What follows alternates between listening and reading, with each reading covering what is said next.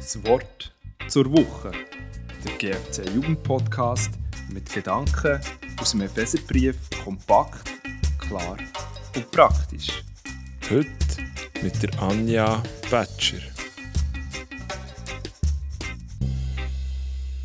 Dieser Eckstein fügt den ganzen Bau zu einem heiligen Tempel für den Herrn zusammen. Durch Christus, den Eckstein, werdet auch ihr eingefügt und zu einer Wohnung, in der Gott durch seinen Geist lebt.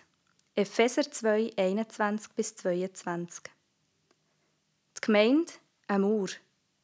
Aber nicht eine mit gleichmäßigen Bachsteinen, sondern eher so eine Bruchsteinmauer, wo jeder Stein eine andere Größe und Form hat.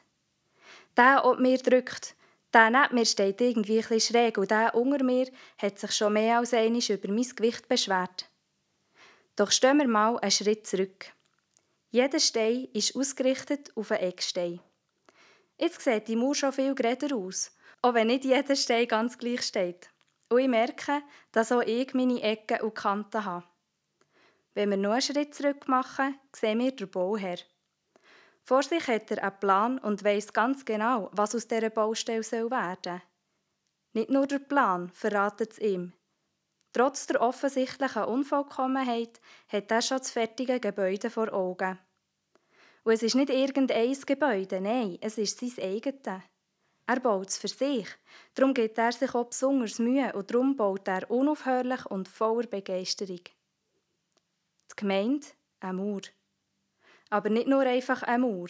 Es ist ein Tempel, der Ort, wo Gott wohnt. Jetzt ist es auf Mal nicht mehr so wichtig, dass der auf mir drückt, der neben mir etwas schräg steht und der unter mir sich über mein Gewicht beschwert. Die Gemeinde, ein Tempel. Der Ort, wo Gott wohnt. Zmitz unter uns.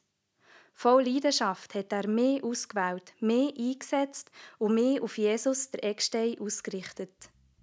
Und weil er weiß, dass wir alle ganz verschieden sind und einander nicht tragen könnten, hat er uns miteinander verbunden mit dem Mörtel seiner Liebe.